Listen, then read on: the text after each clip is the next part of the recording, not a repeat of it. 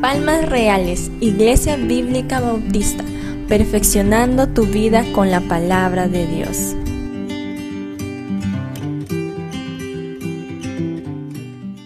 Estamos en una serie titulada Vidas Transformadas. Hoy veremos a nuestro tercer personaje, que es el joven rico, que es el problema de la avaricia. Cada vez que Jesús se encontró con una persona, la confrontó directamente con su problema y les hizo ver su más grande necesidad espiritual. Por ejemplo, hemos visto nuestro primer personaje fue Nicodemo, quien tenía el problema de la religiosidad y Cristo le dijo, te es necesario nacer de nuevo. En segundo lugar, vimos el domingo pasado a la mujer samaritana que tenía un grave problema de satisfacción y Cristo le dijo, tú necesitas tomar el agua viva para que nunca vuelvas a tener sed jamás. Hoy estaremos viendo a otro personaje que es el joven rico, que es el problema de la avaricia. Toda persona que tuvo un encuentro con Jesús fueron afectadas para bien recibiendo la salvación, pero para mal también, porque rechazaron el mensaje de Cristo y lamentablemente fueron a la condenación. El mensaje del Evangelio siempre, siempre trae una reacción en el ser humano, o trae la, reacción de aceptación o de rechazo.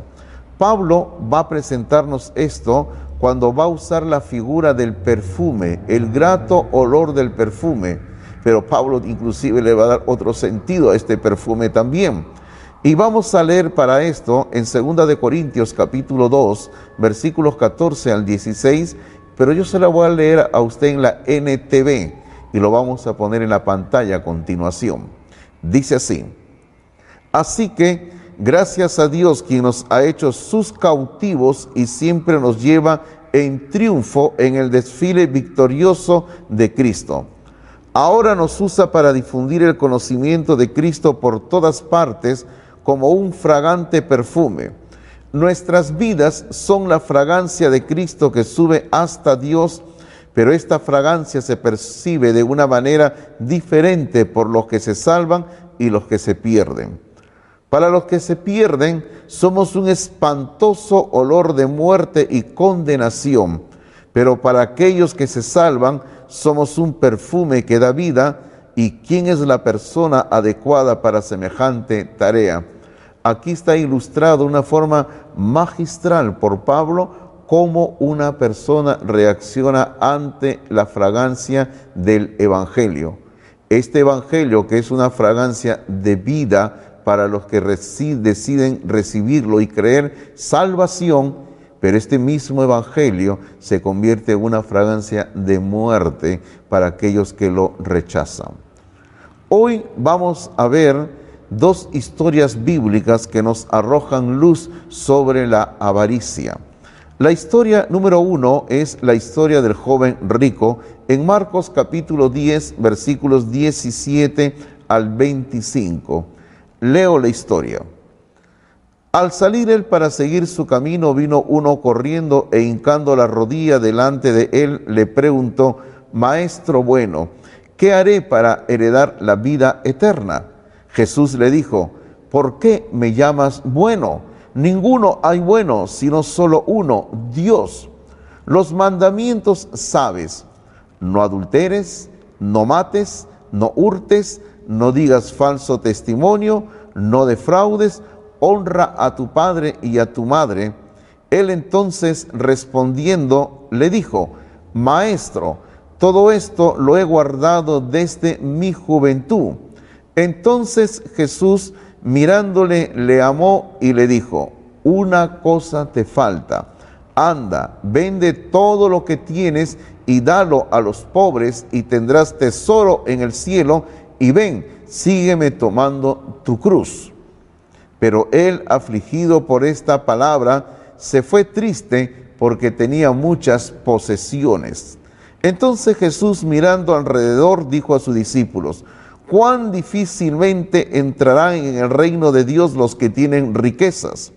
Los discípulos se asombraron de sus palabras, pero Jesús respondiendo volvió a decirles, hijos, cuán difícil es, entrar en el reino de Dios a los que confían en las riquezas. Más fácil es pasar un camello por el ojo de una aguja que entrar un rico en el reino de Dios. En la historia que acabamos de leer no se nos da el nombre del personaje, solo se nos dice que era un joven muy rico.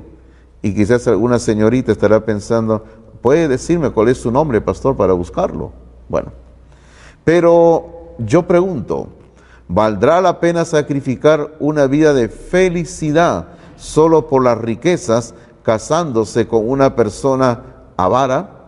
Porque este hombre era un avaro. Honorato de Balzac, el gran novelista francés, quien intentó escribir toda una serie de novelas tituladas La comedia humana, donde en cada obra él pretendía describir un aspecto del carácter del ser humano, escribió una novela titulada Eugenia Grandet, donde describe el sufrimiento de una esposa por tener un, un esposo avaro pero también escribió la historia en ese mismo libro de una hija por tener un padre avaro. Es que sencillamente la avaricia vuelve a una persona tacaña y mezquina. Las dos características que se nos dan de este joven rico en su vida era, número uno, que era un religioso, porque se nos dice en el versículo 20 que él había guardado todos los mandamientos de Dios. Y número dos, se nos dice que era un avaro, porque no pudo desprenderse de sus riquezas. Cuando en el versículo 21 y 22 Cristo le dijo, anda, vende todo lo que tienes. La Biblia dice que afligido se fue triste. Y ante esto Cristo en el versículo 25 dijo, más fácil es pasar un camello por el ojo de una aguja que entrar un rico en el reino de Dios. Ojo, Cristo no ha dicho de que los ricos no entran al reino de Dios. Cristo ha dicho que es más fácil que un camello entre por el ojo de una aguja que un rico puede entrar en el reino de Dios confiando en sus riquezas. Explico. El ojo de una aguja en aquel entonces, aunque hay varias, eh, eh, explicaciones, pero yo estoy convencido que se refiere a una puerta pequeña que había en las puertas que rodeaban las ciudades. Las ciudades tenían puertas grandes, pero cuando se cerraba la puerta grande había una puerta pequeña. Y a veces cuando llegaba un hombre tarde para entrar a la ciudad, no abrían el portón, sino que sencillamente la puerta pequeña.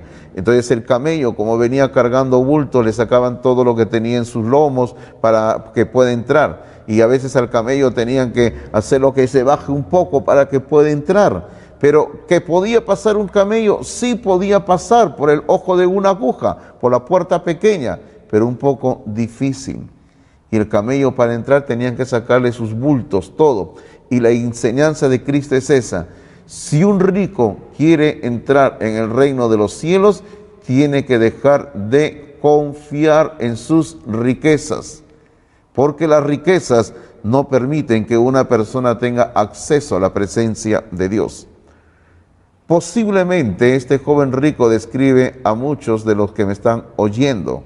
Por un lado, son religiosos. Por otro lado, siguen confiando en sus riquezas y son avaros. Tenga usted cuidado de no ser este su problema. La historia número dos que encontramos en el Nuevo Testamento que describe el problema de la avaricia es la historia del rico insensato. Esta es una parábola que Cristo contó en Lucas capítulo 12 versículos 15 al 21.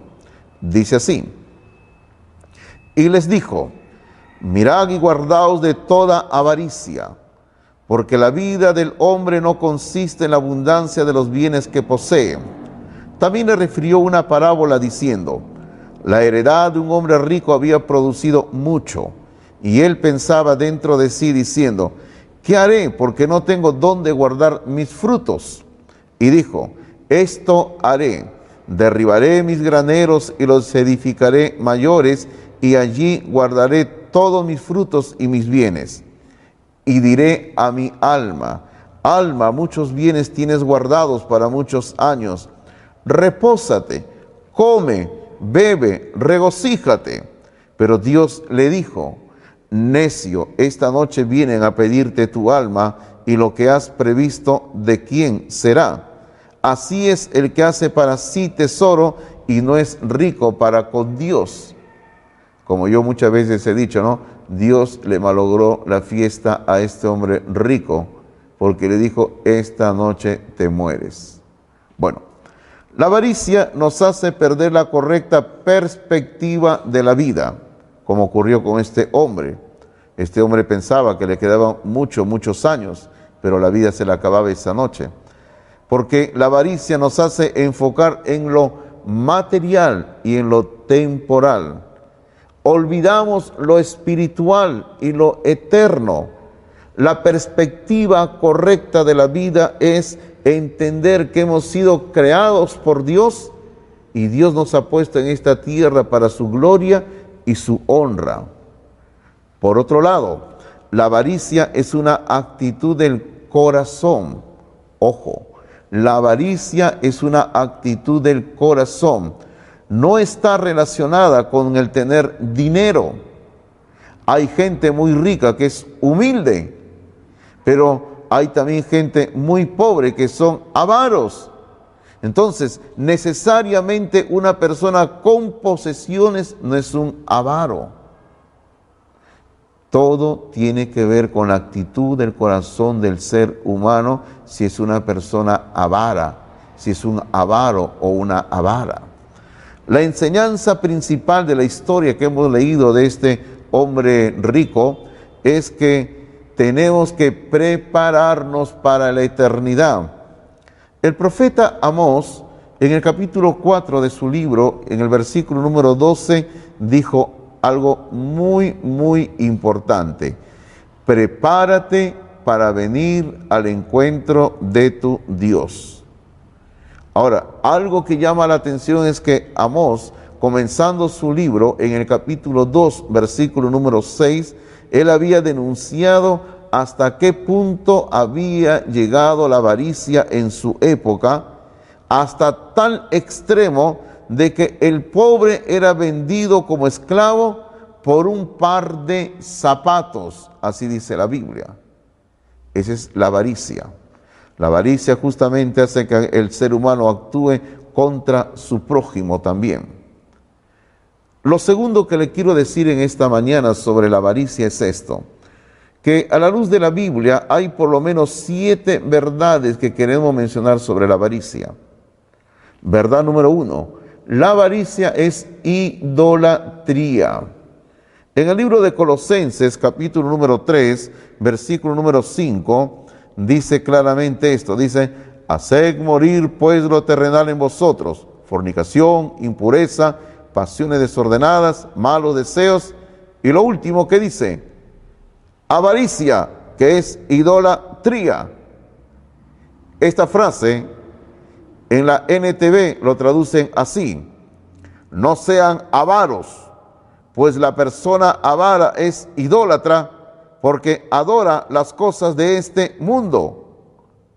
Y tristemente hay cristianos y cristianas que son avaros, que adoran a Dios de labios, como el único y verdadero, pero en su corazón adoran al Dios de las riquezas.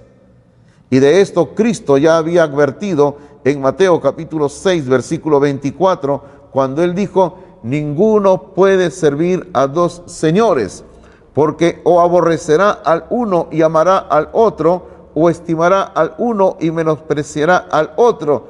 No podéis servir a Dios y a las riquezas. En nuestra Biblia, ahí en la nota de página, dice que en el texto griego, riqueza se refiere al dios Mamón, porque ese era un dios. Y lo que Cristo está diciendo es, decídete, o sirves al Dios verdadero, o sirves a las riquezas, que es un Dios. Ese es el problema de la avaricia. Y Ageo también había detectado este problema en su época en el año 600 antes de Cristo, más o menos. Y Ageo va a decir él, mía es la plata, mío es el oro, dice Jehová de los ejércitos. Así que había un problema de avaricia que convierte al ser humano en idólatra. La verdad número dos sobre la avaricia es que la codicia quita la vida. La codicia quita la vida. En el libro de Proverbios capítulo 1 versículo 19 dice, tales son las sendas de todo el que es dado a la codicia, la cual quita la vida de sus poseedores. Y así es. Gente que se mete a la codicia, a la avaricia, corta su existencia, mueren prematuramente porque se van a dar a buscar riquezas. Verdad número tres, el codicioso alborota su casa. Proverbios capítulo 15, versículo 27 dice, alborota su casa el codicioso, mas el que aborrece el soborno vivirá. Aquí yo pienso en este hombre que en el libro de Josué trajo alboroto a su casa. Este hombre se llamaba Acán. Él hizo participar en su codicia, en su robo a toda la familia y trajo destrucción sobre todos ellos. Verdad número cuatro. El codicioso es envidioso. Job capítulo 5, versículo número 2 dice, es cierto que al necio lo mata la ira y al codicioso lo consume la envidia. Porque aquella persona que codicia siempre quiere tener más, no está satisfecha con lo que tiene y comienza a codiciar lo ajeno. Verdad número 5. La codicia impide el crecimiento espiritual. Porque Cristo dice en Marcos capítulo 4, versículo 19, hablando de la, la, semilla que es sembrada en diferentes tierras, en diferentes corazones. Cristo dijo, pero los afanes de este siglo y el engaño de las riquezas y las codicias de otras cosas entran y ahogan la palabra y esta palabra se hace infructuosa. Aquí está el secreto porque muchos cristianos nunca crecen espiritualmente porque su corazón se llena de codicia y la palabra no puede echar raíces. Verdad número 6. El avaro solo piensa en cómo hacerse más rico. Proverbios capítulo 28, versículo 22 dice, se apresura a ser rico el avaro y no sabe que le ha de venir pobreza. En este mismo libro de Proverbios, en el capítulo 21, versículo 26, dice, hay quien todo el día codicia, pero el justo da y no detiene su mano. Cristo dijo, más bienaventurado es dar que recibir. Eso dijo en Hechos capítulo 20, versículo 35 porque nuestro maestro nos dio una enseñanza en contra del sistema mundo. Mejor es dar que recibir. Verdad número siete. La avaricia es un pecado que impide que una persona entre al cielo. En 1 Corintios capítulo 6 versículos 9 y 10, el apóstol Pablo nos dice así, ¿No sabéis que los injustos no heredarán el reino de Dios?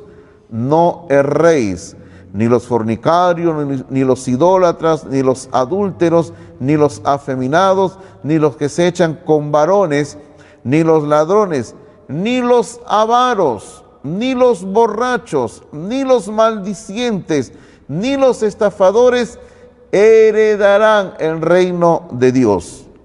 Una persona que es controlada por la avaricia no puede entrar al reino de Dios. Recuerde la figura del camello. Una persona que está cargada de la avaricia, cargada de esos pecados que tiene en su vida, si no se despoja de eso, no puede entrar al reino de Dios. El Señor Jesucristo advertido en el capítulo 12 de San Lucas, en el versículo 15, Él dijo, guardaos de toda avaricia. Hay un libro en la Biblia que nos advierte sobre la avaricia. Ese libro se llama Eclesiastés. Yo sé que nunca predicamos sobre este libro. En algún momento dado he propuesto en mi corazón poder traer algunas enseñanzas de Eclesiastés. Pero le voy diciendo algo muy importante, que Eclesiastés nos trae como lección principal que las cosas temporales no satisfacen el alma de una persona permanentemente. Hay cinco cosas materiales que se mencionan en Eclesiastés que nunca traen satisfacción al espíritu, al alma del ser humano. Y las menciono. Primero, los éxitos en la vida. Segundo, el conocimiento humano. Tercero, los placeres terrenales. Cuarto, las riquezas materiales. Ahí está lo que hablábamos de la avaricia. Quinto, los bienes materiales. Ahora, sería interesante ponernos a pensar, ¿y quién escribió el libro de Eclesiastés? Fue Salomón, el hombre que lo tuvo todo en esta tierra. Tuvo inteligencia, tuvo sabiduría, tuvo riquezas, tuvo bienes materiales en grandes cantidades. Y él ya en las postrimerías de su vida terrenal escribe este libro de Eclesiastés diciendo que nada, nada que se presenta en esta tierra puede satisfacer al ser humano, ni las riquezas.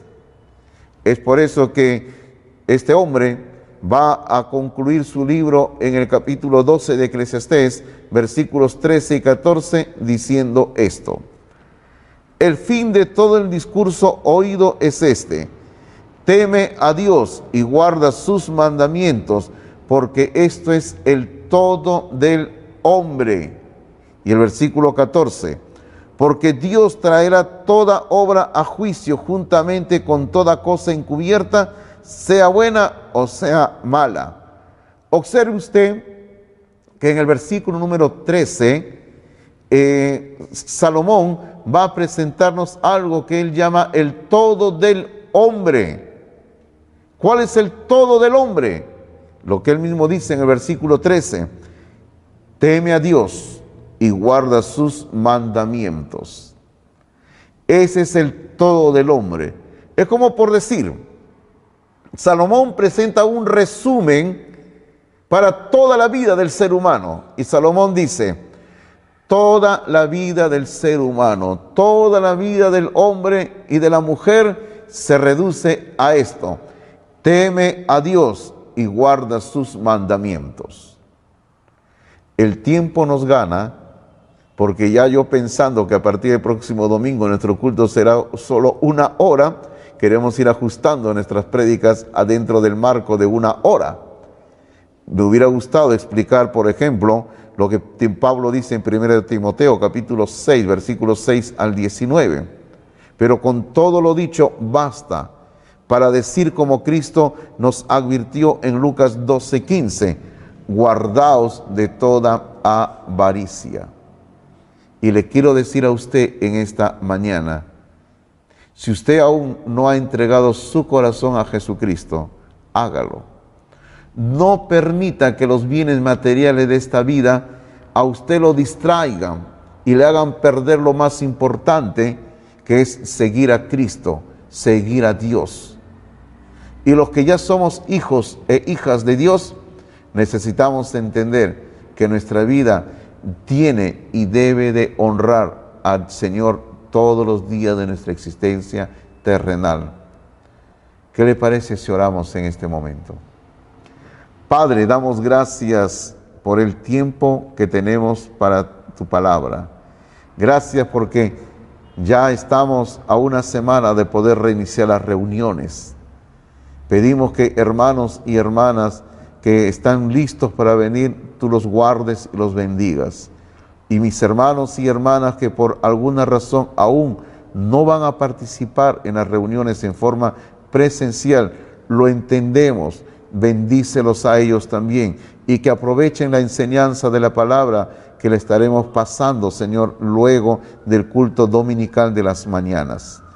Señor, bendice en este momento a hombres y mujeres que están abriendo su corazón para reconocerte a ti como el Rey de Reyes y Señor de Señores. Queremos poner nuestras vidas en tus manos, orando en el nombre de Jesucristo.